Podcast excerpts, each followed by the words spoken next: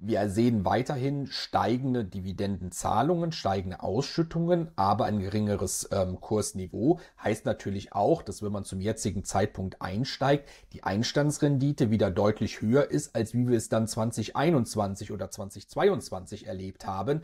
Das muss man sich natürlich dann immer vergegenwärtigen, dass es da dann eine gewisse Angleichung gibt und dass, wenn man heute einsteigt, natürlich dann man vielleicht wieder mit ein bisschen besseren Aussichten konfrontiert ist, als wie es noch vor ein, zwei Jahren der Fall gewesen sein mag. Ja, hallo und herzlich willkommen zurück beim 100.000 Euro Einkommens Plus Depot mit Anton Gneupel und mir. Heute äh, ja, befassen wir uns mit einem Sektor, der gerade für Hocheinkommensinvestoren besonders interessant ist. Und das ist der Immobiliensektor, dem wir uns jetzt im Rahmen unserer Depotserie gewidmet haben, wo wir einen Kauf getätigt haben für das Depot meiner Eltern und wo wir den Titel heute mit euch besprechen wollen. Kein ganz gewöhnlicher Immobilienwert, der ganz marktbreit investiert, sondern schon ein etwas spezielleres Vehikel. Aber dazu heute mehr in unserer heutigen Episode. Anton, an dieser Stelle dann aber erstmal ein herzliches Willkommen äh, an dich nach Magdeburg. Wie geht's dir? Ja, ich freue mich wieder mit dabei zu sein, David. Mir geht es selbstverständlich sehr gut. Wir haben die, die sommerlichen Temperaturen des letzten, der letzten Aufnahme längst hinter uns gelassen und können uns jetzt ausgiebig in, in der dunklen Jahreszeit mit unseren Investments beschäftigen. Und was wäre da schöner, als nicht den einen unserer Käufe im 100.000 Euro Einkommens Plus Depot zu besprechen. Der Kauf, der liegt schon ähm, ja, ein knappes Jahr hinter uns, müssen wir ehrlich gestehen. Also wir haben da sehr fleißig gekauft und drehen jetzt heute den, den Erklärungs-Update-Beitrag, wieso, weshalb, warum. Und genau, das ist welcher Titel? David. Ja, das ist der Fundamental Income Net Lease Real Estate ETF. Langer Name, kurze Abkürzung, Nettel, vielleicht in, den, in der Community äh, darunter auch ein wenig bekannter. War nicht unsere ursprüngliche Wahl für den Immobiliensektor. Anton, du kannst uns gleich noch kurz verraten, vielleicht wen wir da ursprünglich äh, im Sinn hatten und warum das nicht funktioniert hat. Und dann können wir auch direkt einsteigen mit der Detailanalyse zu diesem ETF. Machen wir genau so, David. Also wir hatten hier ursprünglich eine andere Position eingeplant im 100.000 Euro Depot deiner Eltern. Dann kamen uns ja im, im Jahr 2023 einige Restriktionen in den Weg. Bestimmte Titel waren nicht mehr handelbar. Dementsprechend sind wir jetzt hier auf eine handelbare, aber nicht weniger gute Alternative ausgewichen. Und ähm, natürlich, wieso Wieso gekauft? Wieso Immobilien? Wieso REITs? Ist ganz einfach. Plan bei deinen Eltern war ja ein über Anlageklassen, Sektoren, Branchen breit diversifiziertes Portfolio zu entwickeln. Und das ist nichts Besonderes, sondern das ist eigentlich essentiell. Wenn wir ein möglichst sicheres Portfolio, ein möglichst sicheres Einkommen aus diesem Portfolio dann auch generieren möchten, dann muss diese Diversifikation bestehen und Immobilien sind nicht nur prädestiniert für laufende verlässliche Einnahmen, sondern sind eben auch volkswirtschaftlichen ein, ein, einer der wichtigsten Sektoren überhaupt und die größte Anlageklasse der Welt, muss man so sagen. Also das hier abzudecken mit einem gesonderten REIT-Produkt und das nicht nur so nebenbei laufen zu lassen bei irgendeinem, bei irgendeinem der anderen Titel, das äh, ist komplett naheliegend und als Ergänzungsprodukt oder besser gesagt als Ersatzprodukt haben wir uns hier für den Nettel entschieden. Ich bleibe jetzt einfach mal beim, beim Kürzel. Und das ist das beste US-Read-Produkt, wenn nicht, ja, also das, das beste oder zumindest aus meiner persönlichen Sicht das beste Read-Produkt. Es gibt auch ein sehr gutes von, von Vanguard, es gibt auch ein gutes von Invesco, aber der Nettel, der bringt aus meiner ganz privaten Sicht wirklich das interessanteste Verhältnis zusammen, weil wir es hier mit einem breit diversifizierten Standard-Read-Portfolio zu tun haben. Dabei haben wir keinerlei schlechte Selektionsfilter, die uns dort nur die Resterampe reinlegen. Resterampe mit, mit negativem Momentum, was dann die ganze Zeit fällt, wie beim Global X Super Dividend REIT ETF. ähm, gibt es ja als REIT-ETF und als Standard-ETF und als nur US-Variante diese Global X-Geschichten und die sind alle Mist.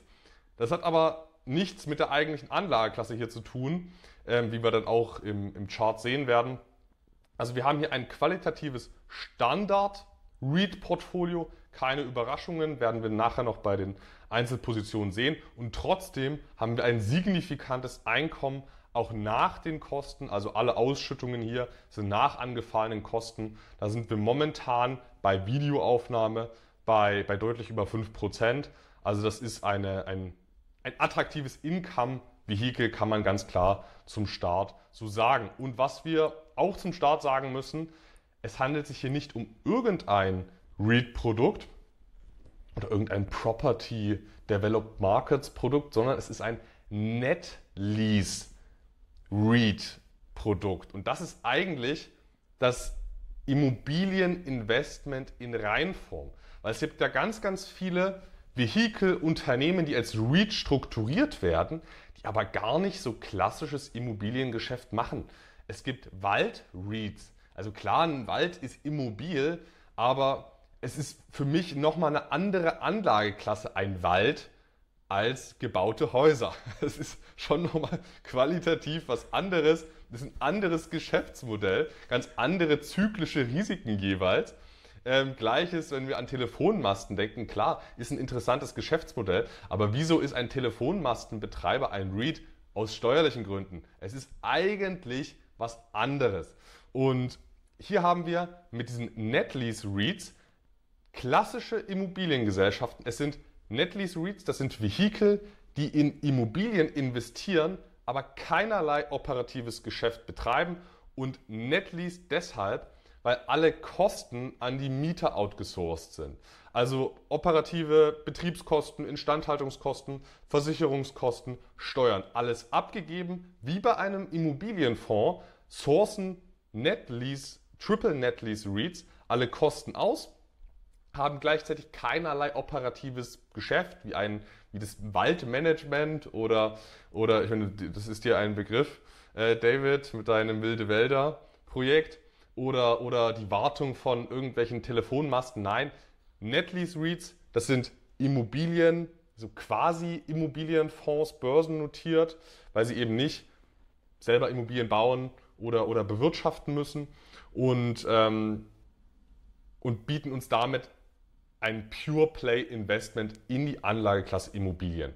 Und das mit einem guten Indexkonzept und deswegen ist der Nettel wirklich aus meiner Sicht, obwohl er recht klein ist, ein absoluter Top-Pick. Und das hatten wir ja auch schon mehrfach hier in diesem Beitrag, dass nicht unbedingt die größten Produkte auch immer die besten Produkte für Investoren sind. Ja, Anton, vielen Dank für diese Zusammenfassung. Ganz viel Entscheidendes ist schon dabei gewesen. Gerade dieses äh, Konzept des Netlease äh, finde ich unglaublich interessant, weil man sich dann eben tatsächlich auf das Kerngeschäft Immobilie, Immobilienvermietung konzentrieren kann.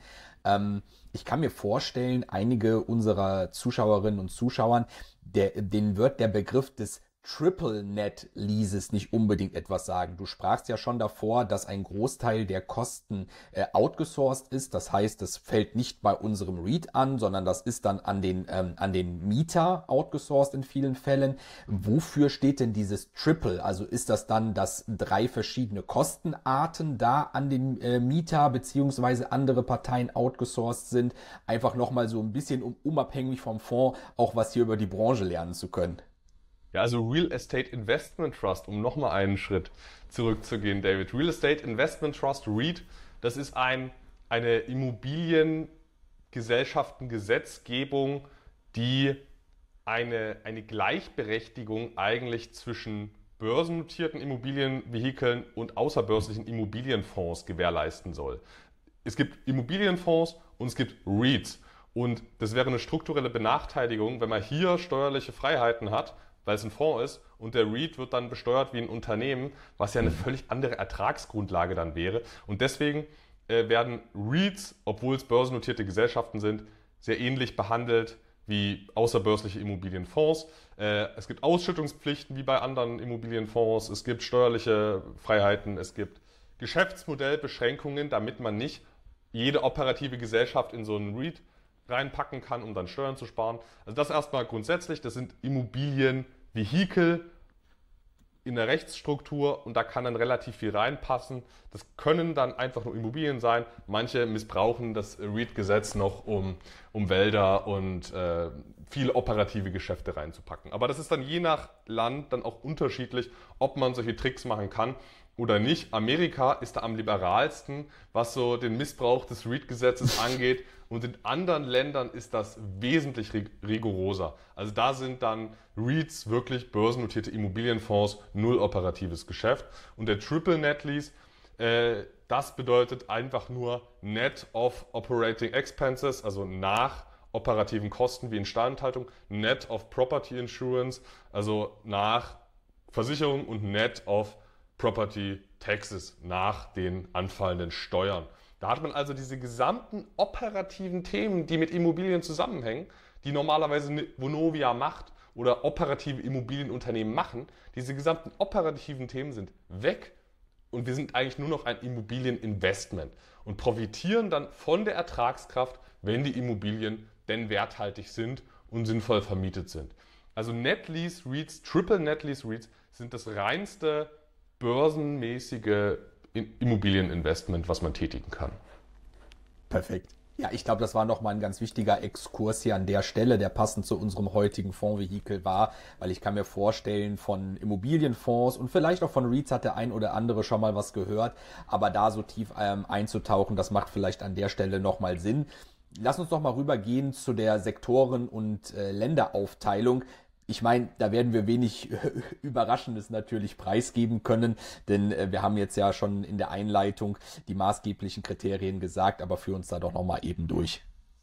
Ja, die Sektorenaufteilung ist in der Tat, David, relativ schnell abgehandelt. Wir haben es hier, wie es sein sollte, nach Morningstar 100% Gewichtung im Immobiliensektor und eben nicht nur mal so 5% in irgendeinem anderen Produkt. Ganz viele andere Produkte klammern den Immobilienbereich sogar kategorisch aus, weil er so wichtig ist als einzelne Anlageklasse und weil die wissen, dass sich die meisten Investoren dann eben nochmal dezidiert ein REIT-Produkt oder Immobilienprodukt dazu holen. Ähm, Finde ich schön, dass man hier so eine kalkulierbare, so ein kalkulierbares Immobilien-Exposure hat mit diesem Produkt. Wir haben es gewichtet und das ist dann auch zu diesem Prozentsatz unser Immobilieninvestment. Bei den Ländern ist es ein bisschen anders als vielleicht gewohnt bei einem iShares äh, Developed Markets Property Yield. Ähm, hier haben wir es mit einem, also das ist hier ein reines US-Produkt. Ähm, das muss man nicht, oder, oder, oder nee, anders, das muss man, das ist in dem Fall sogar das steuerlich sinnvollste, was man machen kann, ein reines US-Produkt, weil REITs haben die Besonderheit, dass keine Teilfreistellung besteht. Bei normalen Dividenden oder, so, oder sogar bei Kursgewinnen aus Aktien-ETFs oder Aktienfonds gibt es das Konzept der Teilfreistellung, heißt 30 Prozent des realisierten Ertrags werden steuerlich freigestellt, heißt effektive Steuerlast von nur 17,5 Prozent äh, plus Solidaritätszuschlag. Und ähm, bei REITs gibt es das so nicht. Heißt, der iShares Developed Markets Property Yield ETF ist steuerlich ein schlechtes Produkt, weil Immobiliengesellschaften schütten traditionell viel aus. Auf Fondsebene fallen viele Quellensteuern an. Es gibt aber keine anrechenbare Teilfreistellung. Heißt, das ist ein, man zahlt in Summe vielleicht dann statt 25 eben 37% Steuer. Man wird dadurch nicht arm, aber man verpasst halt Rendite und Rendite ist immer, ist immer Risikokompensation. Und das haben wir auch in den letzten Monaten gesehen. Da kann es mal richtig abwärts gehen. Wenn man dann eben die ganze Zeit äh, auch Rendite auf der Straße liegen gelassen hat, dann kann das den einen oder anderen Anleger unglücklich stimmen. In diesem Fall haben wir es jetzt tatsächlich mit dem optimalen steuerlichen Setup für ein REIT-Investment zu tun, weil wir zwischen US-REITs und US-ETF keinerlei Quellensteuern haben.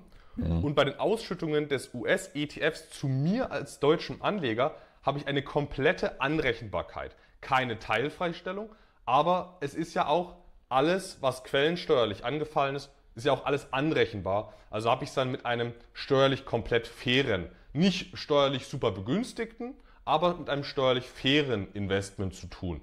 Deswegen ist es hier nicht nur so, ein, so eine nice Information mit den 100% und nicht nur, nicht nur rein zufällig, sondern es ist auch steuerlich das Beste, was wir machen können. Aber keine Sorge, wir haben auch an anderen Stellen internationales Immobilien-Exposure dabei. Ähm, das dazu aber für den US-Markt, für diese ganzen wichtigen US-REITs, war das auch steuerlich das beste Produkt. 100% USA-Gewichtung. Und damit würde ich sagen, David, schauen wir uns jetzt mal die, die Top-Positionen an. Ja, Anton, äh, dann lass uns mal, wie gesagt, gerne die Top 10 Beteiligungen äh, anschauen. Viele bekannte Titel dabei, teilweise auch Titel, die ich selber schon in meinem Depot habe äh, oder hatte. Sowas wie Stack Industrial beispielsweise oder WP Carry, aber führ uns doch gerne mal durch die Liste. Wie ich es eingangs bereits schon gesagt habe, ist das hier ein echtes Standardwerte-Read-Portfolio. Und ähm, das ist ja auch das, was wir erreichen wollten. Jetzt nicht unbedingt in die letzte kleine REIT-Nische, wo sich noch ein bisschen Rendite vielleicht rauskitzeln lässt mit viel Risiko, sondern Standardwerte, die solide Zahlen, mit denen man dann auch ein verlässliches, solides Einkommen erzielen kann. Und das sind hier Klassiker wie Stack Industrial. Ich weiß noch, den habe ich irgendwann mal vor gefühlt zehn Jahren ins Depot meiner Mutter gekauft. Stack Industrial, so ein schöner Monatszahler. Da war meine eigene Strategie noch lange nicht so professionalisiert, aber Monatszahler Read, Stack Industrial, ähm, fand ich damals schon, fand ich damals schon klasse. Realty Income ist auch damals im Depot meiner Mutter gelandet. Äh, Klassiker. Ähm, ansonsten NNN Read steht natürlich für Triple Net Lease. Aber hier handelt es sich um die besser bekannte oder zumindest mir besser bekannte National Retail Properties. So hat der Titel die meiste Zeit seines Bestehens notiert. Ansonsten haben wir noch die Vichy Properties, die WP Carry, die EPR Properties, die Vergnügungs, äh, Vergnügungsimmobilien, Getty Realty Corp, Essential Property Realty Trust, Agri Realty Corp, LXP Industrial Trust, also die letzteren, die hatte ich jetzt nie, da hatte ich jetzt nie Investmentkontakt, aber aber äh, ja, es sind halt die großen Standardwerte REITs etabliert. Keine Mortgage REITs übrigens sind komplett ausgeschlossen. Die Mortgage REITs, das sind ja eigentlich stark gehebelte Hypotheken, Anleihen, Closed-End Funds, die sich aus, aus Gründen der Regulatorik in das REIT-Gewand geschlichen haben. Und das gibt es auch nur in den USA so. Also es ist 100% Equity REIT Exposure, was man hier hat. Was ich beim Blick auf das Beteiligungsportfolio jetzt aber schon nochmal interessant fand, wir sprachen ja zuvor kurz über die geografische Verteilung und da geht es natürlich um die Herkunftsländer der REITs, also wo notieren sie. Und das ist eben äh, zu 100 Prozent in den USA der Fall. Aber ich weiß es zumindest jetzt von einem der hier vorkommenden Titeln explizit und das ist WP Carry, die ja nicht ausschließlich in den USA investiert sind. Das heißt, die haben tatsächlich auch Immobilien in anderen Destinationen, unter anderem auch in Deutschland, im Baumärktebereich, wo sie mehrere Immobilien besitzen und vermieten bieten. Und ich bin mir relativ sicher, dass das auch bei anderen hier vorkommenden Reads äh, der Fall ist. Viele sind wahrscheinlich tatsächlich ausschließlich auf dem US-Markt tätig, aber es gibt dann eben Ausnahmen, gerade bei den großen Titeln, die sich dann in sich selbst eben auch international ein wenig diversifiziert haben. Obgleich man sagen muss, ich bin mir relativ sicher, ähm, meine ich mich zumindest daran äh, erinnern zu können, dass auch bei WP Carry die USA der dominante Anteil sind im äh, Vermietungsportfolio. Das ist ein sehr, sehr interessanter Punkt, den du ansprichst, David, weil, weil Triple Net Lease Reads eigentlich so ein bisschen was wie oder, oder strukturell quasi börsennotierte Immobilienfonds sind, ist es sehr, sehr interessant, das zu trennen. Domizil, also Hauptsitz mit ISIN und so weiter und tatsächliches Investment. Und bei den Singapur REITs oder Singapur Business Trusts heißt es dort, da ist das ganz, ganz entscheidend, weil das ist quasi, Singapur ist quasi der Asien-Hub für börsennotierte Immobilienfonds. Und die investieren überwiegend gar nicht in Singapur, sondern in, in, äh, in Australien, in Indonesien, in Indien, in Japan, in Korea. Also das Domizil und das tatsächliche Investment das ist ganz interessant in der Unterscheidung. Hier muss man sagen, klar, auch eine Realty Income investiert in Großbritannien oder in, ähm, oder in äh, Spanien. Aber hier muss man tatsächlich sagen, hier wird das effektive USA-Exposure trotzdem immens hoch sein, weil nur diese ganz, ganz großen REITs fangen irgendwann an, international zu expandieren, weil sie ihre genau. Milliarden irgendwo hin loswerden müssen. Äh, die zweite Reihe ist in der Regel 100% äh, USA äh, exponiert. Aber, aber es ist trotzdem ein sehr interessanter Punkt, weil, weil wenn man jetzt an, an Singapur, an solche Singapur-Vehikel denkt, ähm, die investieren äh, meist gar nicht in Singapur, sondern meist äh, ganz woanders. Und damit sind wir jetzt auch schon bei, den, bei der Zahlungshistorie. Genau, die Zahlungshistorie, ähm, wir können sie ja mit Sicherheit auch grafisch einmal einblenden, ist äh, ja nicht ganz so stetig und konstant, wie man es sich äh, wünschen mag, manchmal als Privatinvestor. Ne? Anton, wir hatten es im Vorgespräch in anderer Sache, bei einem anderen Vehikel, aber es ist natürlich schon so der Wunsch eines jeden Privatanlegers, dass es so schön stetig, langsam nach oben geht, ne? wenig Schwankungen bei der, in der Zahlungshistorie wiederzufinden sind. Ganz so kontinuierlich ist der Nettel hier nicht. Ja, ganz so kontinuierlich ist er nicht. Trotzdem die gute Nachricht, die Ausschüttungshöhe ist trotzdem ziemlich, ziemlich stabil. Also zumindest gab es nie so ein Schock-Negativ-Jahr, wie man es in der Regel erwarten würde. Wir haben im Shutdown-Crash Corona überhaupt keine Korrektur bei den Zahlungen gehabt, sondern eine, eine Steigerung sogar gehabt, mehr Dividende als zuvor. Das ist ja diese, diese Story, die immer erzählt wird, in der Krise fallen die Ausschüttungen. Das muss überhaupt nicht stimmen. Wenn die Geschäftsmodelle darunter stimmen und die Gegenparteien bei den Immobilien solvent sind, wenn meine Hornbach eben nicht pleite geht, ja, dann ist das, äh, dann ist das, äh, ja, dann, dann spricht nichts gegen steigende Ausschüttungen auch in der Krise. 2021 war dann ein, ein Jahr mit erhöhter Ausschüttung. Da muss man aber dazu sagen, hier ist auch eine Kursgewinnrealisierung dabei.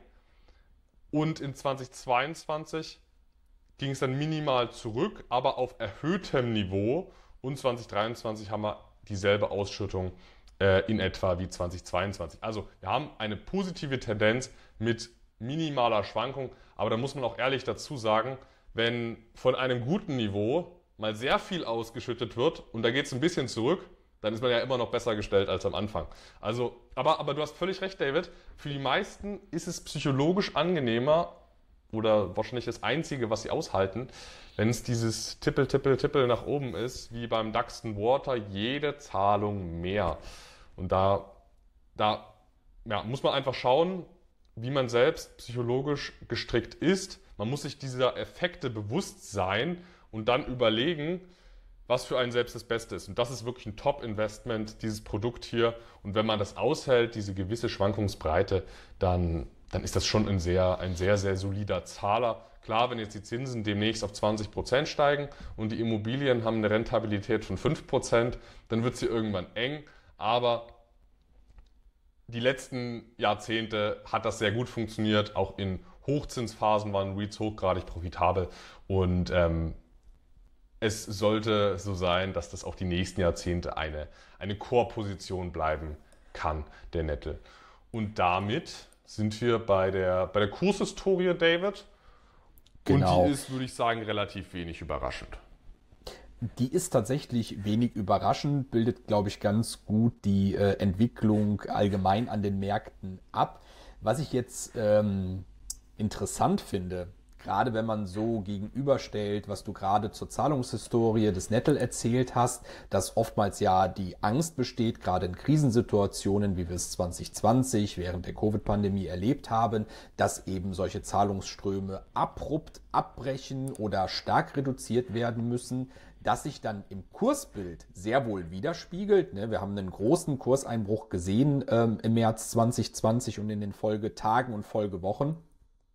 Auf der anderen Seite aber die Zahlungen ja, konstant beziehungsweise äh, sogar angehoben werden konnten, dann merkt man natürlich, dass solche Situationen, wie wir sie da haben, eigentlich eine sehr gute Einstiegsmöglichkeit geboten haben und natürlich eine ein, gute Einstiegsmöglichkeit nicht nur auf Basis, dass man dann ein besseres Kurspotenzial hat, sondern man hat sich natürlich auch eine sehr gute Einstandsrendite damit sichern können, wenn man zum damaligen Zeitpunkt ja, ich sag mal, den Mumm gehabt hat, ja, in so ein Vehikel, in so einen Sektor reinzugehen. Und man sieht natürlich jetzt äh, im Zuge der ähm, Zinserhöhungen, die wir jetzt in den letzten Monaten äh, haben mitmachen müssen. Du sprachst es an, dass natürlich der ganze Immobiliensektor gewissermaßen darunter gelitten hat. Das geht hier diesem, ähm, dem Nettel, diesem Fondsvehikel nicht anders. Aber natürlich wir sehen weiterhin steigende Dividendenzahlungen, steigende Ausschüttungen, aber ein geringeres ähm, Kursniveau. Heißt natürlich auch, dass wenn man zum jetzigen Zeitpunkt einsteigt, die Einstandsrendite wieder deutlich höher ist, als wie wir es dann 2021 oder 2022 erlebt haben. Das muss man sich natürlich dann immer vergegenwärtigen, dass es da dann eine gewisse Angleichung gibt und dass, wenn man heute einsteigt, natürlich dann man vielleicht wieder mit ein bisschen besseren Aussichten konfrontiert ist, als wie es noch vor ein, zwei Jahren der Fall gewesen sein mag. Aber erzähl du ruhig mal deine Gedanken dazu, äh, äh, ob ich damit äh, ungefähr richtig liege und ob du das so in etwa auch teilst. Ich finde, das war auch wieder ein ganz spannender Punkt, David, weil eigentlich hast du sehr schön einen kleinen Rückschaufehler beschrieben. Oder, oder zumindest, also nicht, nicht einen Rückschaufehler, aber ich denke, die meisten Anleger, die das jetzt so sehen, den Kursverlust, die unterliegen dann dem Rückschaufehler ähm, weil man sich ansieht, hey, die Dividenden waren stabil und sind sogar gestiegen und der Kurs hat sich halbiert und ist viel stärker abgeschmiert als der Gesamtmarkt. Das ist doch äh, irrational gewesen, aber halt nur im Rückschau. Äh, in, der, in der damaligen Situation, ähm, also wer da eingestiegen ist zum Tiefstpunkt, der hat darauf spekuliert, dass diese harten Shutdowns relativ schnell überwunden werden. Das war der, das war der Zock. Und hätte es zwei, drei Jahre harten Shutdown gewesen mit überhaupt keinen Menschen im, im, äh, im Einkaufscenter, wenn die Baumärkte äh, geschlossen sind. Also da hätte das auch ganz anders ausgesehen. Ne? Es, war, es waren halt kurze, relativ kurze ähm, Shutdowns und ansonsten hat die Wirtschaft, das ist alles auch schon wieder drei Jahre her, das ist so, ist so verrückt, wie die Zeit vergeht und die Menschen vergessen das schon wieder alles. Ich, ich merke selbst bei mir, dass ich, dass ich die Sachen vergesse, äh, die vor drei Jahren waren. Aber ähm, es hat halt damals, es, es war nicht so doll, dass es den Unternehmen und den Mietern zu sehr geschadet hätte. Aber das hätte halt auch anders laufen können. Es hätte härter sein können, die Maßnahmen der Regierungen hätten härter sein können und dann wäre der Kursverlauf völlig zurecht gewesen und viele REITs wären pleite gewesen. Also ähm, das muss man, das, das muss ich an der Stelle dazu sagen. Ansonsten, der Nettel, der ist jetzt in den letzten ähm, der ist dann danach angesprungen, weil die Zinsen noch niedriger waren. Also Immobilien sind ein Zinssubstitut. Geld fließt dann rein, wenn die, wenn die Mieter doch nicht pleite sind. Die Zinsalternativen sind quasi null und Immobilien rentieren bei 5%. Dann steigt das Produkt natürlich. Jetzt äh, rentieren aber US-Staatsanleihen bei 5%. Dann fällt das Produkt natürlich. Ähm, das finde ich hier ganz wichtig, weil ähm, das hat nichts damit zu tun, dass diese Immobilien plötzlich schlecht sind. Sie sind sogar qualitativ wahrscheinlich genauso gut wie vor anderthalb Jahren. Aber wenn die Alternative eben quasi sichere 5% sind und mein Realty Income hatte davor 4,5% Barrendite, dann kann das Immobilienportfolio exakt dasselbe sein, aber die Anleger machen einen Abschlag und das gibt es im gesamten Income-Markt, dass dann einfach aufgrund der attraktiven Alternative Mittel abfließen in die sicheren Assets und das führt zwangsläufig zum Kursverlust. Und dann hat man wieder eine Renditedifferenz, dass diese REITs eben deutlich höher ausschütten als das, was die Staatsanleihe bietet. Und dann haben wir ein neues Gleichgewicht. Also ich muss ja im riskanteren Immobilienbereich mehr Rendite haben als in der Staatsanleihe, sonst wäre der Staat ja, äh, sonst wäre der Markt ja völlig irrational. Und das wird aktuell, das treibt aktuell die Märkte und das wird auch in Zukunft die Märkte extrem treiben. Und das ist auch überhaupt nichts Neues. 2017, 2018 waren REITs ja auch unter Druck, weil an der, weil an der Zinsschraube gedreht wurde. Das ist äh, soweit völlig normal. Ähm, viele, für viele ist es halt äh, noch, noch was Neues, aber es ist soweit normal. Ähm, ansonsten der REIT ist relativ, der, der Monatszahler Nettel ist relativ äh, klein, hat noch unter 100 Millionen Volumen, aber weist ein positives Momentum beim, beim Volumen auf. Und weil er eben noch relativ klein ist, ist auch die, die NAV-Bewertung nicht ganz so effizient wie beim S&P 500. Aber man muss, man muss trotzdem sagen, also hier ein, ein maximaler Ausschlag bei einem Discount von 0,75 Prozent. Also das ist äh, wirklich nicht viel in einer Extremsituation. Also man kann sich hier entspannt zurücklehnen und wird hier beim Einstieg einen, einen fairen Preis erhalten. Ähm, dann würde ich sagen, David, sind wir jetzt bei den, bei den Kennzahlen angekommen. Genau. Vielleicht werfen wir noch kurz zuvor einen Blick auf die Kosten, weil ich finde, das passt gerade ganz gut. Du sprachst das Formvolumen an. Das ist groß, aber nicht riesig. Vor allen Dingen nicht, wenn man das mit anderen großen ETFs vergleicht. Ähm, was kommt denn hier an Kosten auf den Anleger eigentlich zu? Heißt das, die Fondsgesellschaft muss gerade noch ein bisschen höhere Gebühren erheben, um den Aufwand für diesen ETF zu rechtfertigen? Oder wo stehen wir da bei der Total Expense Ratio? Ja, ich habe es zwar im Kopf, aber ich kann es auch noch mal tagesaktuell prüfen. Also zum letzten Stand waren das, waren das 0,6 Prozent. Aber es ist auch schon einige Monate her. Ich kann es mal ganz aktuell mir ansehen. Es sind immer noch 0,6 Prozent. Also 60 Basispunkte. Das ist also je nach Sichtweise günstig oder teuer. Im Vergleich zu einem, zu einem der größten Vanguard REIT ETFs in den USA ist das natürlich äh, teuer. Der liegt, meine ich, bei 0,3 Prozent. Ist doppelt so teuer. Gleichzeitig ist es ein spezialisiertes, optimiertes Produkt mit unter 100 Millionen Volumen. Dafür ist es günstig. Also ähm, ja, entscheidend ist, wie immer, kriegt man hier das, was man braucht als Investor zu einem akzeptablen Preis. Das ist das Entscheidende und nicht Preis. Und das könnte ich wirklich, also ich könnte da wirklich manchmal auch ausflippen, wenn ich, wenn ich merke, wie, wie, wie preisfixiert die Anleger sind. Ich meine, ich kaufe doch auch nicht meinen Urlaub nur dort, wo es am billigsten ist, sondern ich habe doch eine Erwartungshaltung, eine Erwartungshaltung und die muss ich versuchen, die Erwartungshaltung muss ich versuchen, so günstig wie möglich zu bekommen. Aber erst Erwartungshaltung, wie erreiche ich die? Möglichst günstig und nicht, was ist billig und dann fliege ich halt oh, irgendwo hin, wo es billig ist. Also das ist, äh, ich denke, es machen viele Leute so, aber das sind dann wahrscheinlich nicht die schönsten Urlaube. Und wenn ich eben nur den billigsten ETF kaufe, dann habe ich vielleicht das billigste Produkt, aber ähm, habe dann vielleicht den deutlich schwankenden, schwankungsstärker ausschüttenden ETF. Ich habe eben nicht dieses reinrassige Immobilien-Exposure, sondern habe dann noch Vehikel, die sich irgendwie in den REIT-Mantel reingeschlichen haben. Also immer schauen, was will ich und wie kriege ich das am billigsten und nicht andersrum. Ähm, und das heißt nicht, dass alle Kosten fair sind, sondern es geht um die äh, Reihenfolge. Ja, ich meine, du hast jetzt äh, gerade den Vanguard-Fonds als, als Vergleich angebracht. Äh, man könnte genauso gut hingehen und da weiß ich es, weil ich den selber in meinem ETF-Depot habe und du hattest ihn heute auch schon mehrfach zitiert, den iShares Developed Market Property Yield ETF, der ja äh, bei deutschen Anlegern grundsätzlich sich auch einer recht hohen Popularität erfreut. Und wenn mich nicht alles täuscht, liegen wir da auch so im Bereich 0,6. Ich meine 0,59, also einen Schnaps drunter unter dem Nettel. Aber natürlich haben wir dann hier in diesem äh, Vehikel bei dem iShares-Produkt auch nicht diese Spezialisierung auf die, auf die Netlease äh, Reads, sondern da haben wir natürlich alles drin. Du sprachst American Tower beispielsweise an, also diese, diese Mobilfunkmasten.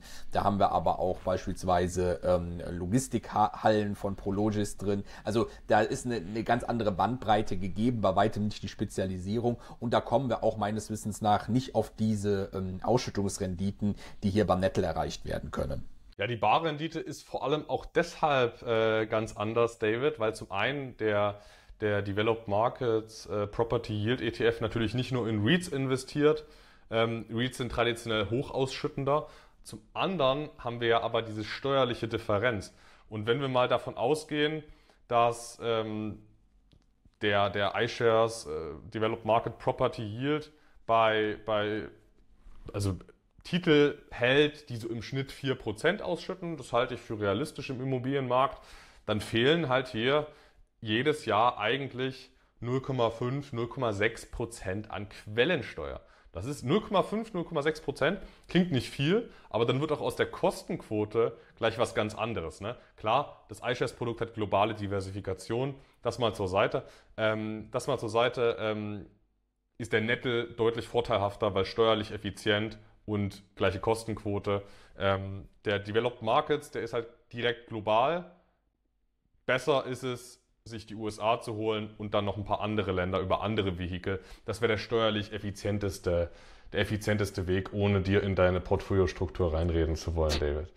Ähm, alles, alles gut. Aber ich nehme ja hier immer nicht nur Impulse tatsächlich für das Depot meiner Eltern mit, äh, sondern äh, auch für mich persönlich. Äh, das hat sich ja jetzt auch schon ein paar, in ein paar Umstrukturierungen meines eigenen Portfolios niedergeschlagen. Beispielsweise der BUI, ähm, der hat ja auch schon den Weg in mein Portfolio vor geraumer Zeit gefunden, genau aufgrund der Denkanstöße, die wir hier immer miteinander austauschen und diskutieren. Deswegen bin ich ja auch dankbar dafür, weil das natürlich ein Spektrum von Anlagevehikeln ist, äh, mit dem wir uns hier auseinandersetzen, was eben nicht so ganz alltäglich ist und auch nicht so äh, in der äh, Masse durch die Medien geht. Und äh, deswegen ist das ja auch so, so interessant und so nutzstiftend, äh, wenn man sich mit dir austauscht, äh, was ich ja immer wieder sehr zu schätzen weiß.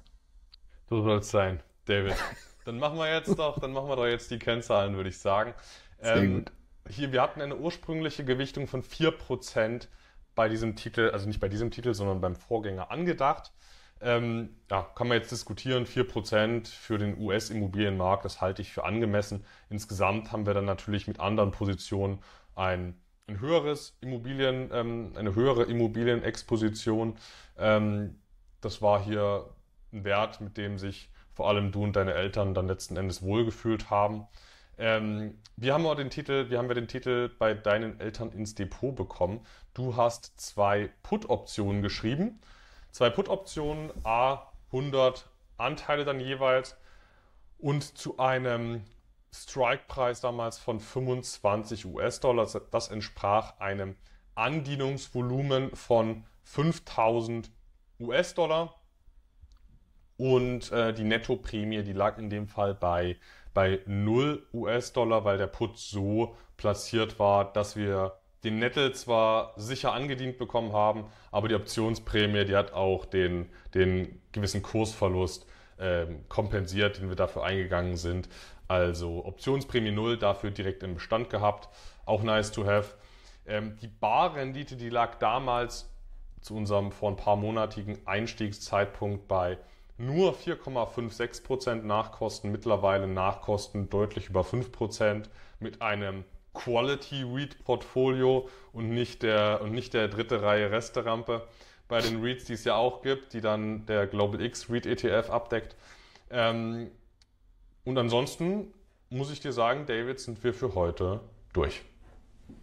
Ja, war ein sehr schönes äh, Produkt, eine sehr schöne Besprechung. Auch wie gesagt, weil ich sehr viel selber dazu gelernt habe und tatsächlich auch ans Grübeln komme, ob es nicht äh, möglicherweise Sinn machen könnte, sich mal über einen Ersatz des iShares-Produkt im eigenen Depot äh, Gedanken zu machen. Das werde ich mit Sicherheit im Nachgang zu unserem äh, Austausch heute nochmal äh, vertiefen. Und genau das ist ja auch der Grund, warum wir hier zusammenkommen, was wir, was wir erreichen wollen, dass eben äh, ihr als Zuschauerinnen und Zuschauern etwas mit mitnimmt aus unserer Diskussion, nicht blindlings nachkauft, was wir hier für meine Eltern im Einkommens-Plus-Depot zusammengestellt haben, sondern das als Anregung nimmt, auf der Basis ihr euch dann weiter Gedanken um den Einsatz in eurem eigenen Depot und Portfolio machen könnt. Das natürlich dann auch schon als Disclaimer. Ne? Wie immer, Anton und ich äh, unterhalten uns hier über einen sehr spezifischen Anlagezweck, nämlich sozusagen die Aufbesserung ähm, der Altersvorsorge meiner Eltern. Ähm, das bitte nicht blindlings übernehmen. Weder Anton noch ich können dafür irgendwelche Haftung übernehmen, denn das ist hier keinerlei Beratung, sondern lediglich ein ideeller Austausch. Und äh, dann bleibt mir zum Schluss nur noch übrig, Anton, mich bei dir wie immer herzlich zu bedanken. Ich freue mich schon auf die nächste Aufnahme. Auch da haben wir wieder ein spannendes Produkt ähm, dabei, was nicht ganz äh, von der Stange ist. Äh, da freue ich mich drauf und bis dahin erstmal alles Gute an euch. Mach's gut, David. Bis zum nächsten Mal. Ciao.